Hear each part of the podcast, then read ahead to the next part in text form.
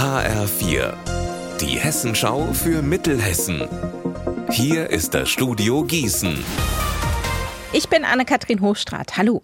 Der Arbeitsmarkt in Mittelhessen boomt. Das zeigen die neuesten Zahlen der Agentur für Arbeit. Demnach gibt es in allen Landkreisen in Mittelhessen einen Beschäftigungsrekord. Stichtag ist der 30. September 2022.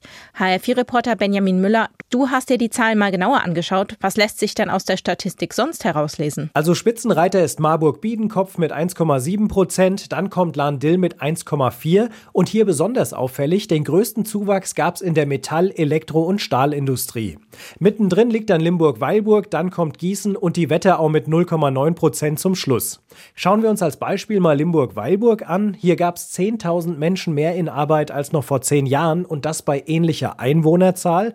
Die meisten neuen Jobs gab es hier für Leute über 55, dabei mehr Frauen als Männer. Und kritisch muss immer geschaut werden, sind das jetzt Teilzeit- oder Vollzeitstellen. In Limburg-Weilburg waren mehr Teilzeit bei den neuen Jobs dabei. Das lässt die Statistik dann immer noch mal ein bisschen besser wirken. Aber auf die letzten zehn Jahre geschaut, gab es bei Teilzeit und Vollzeit ungefähr gleich viel Zuwachs.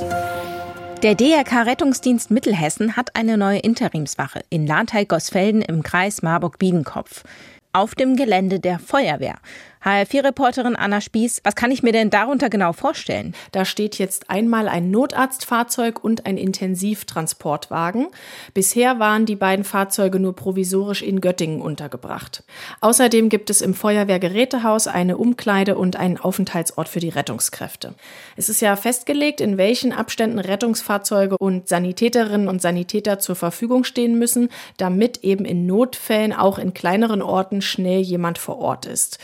Und langfristig ist deshalb in Gosfelden-Lahntal ein Neubau geplant. Der soll aber erst in zwei Jahren fertig werden. Das dann mit Hygieneschleuse, Lagerräumen und einer Fahrzeughalle mit drei Stellplätzen.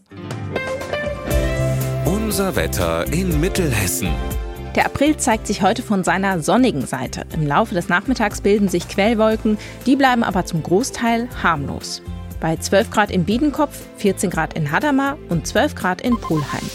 Morgen ist es dann deutlich ungemütlicher mit Regen und kälter als heute.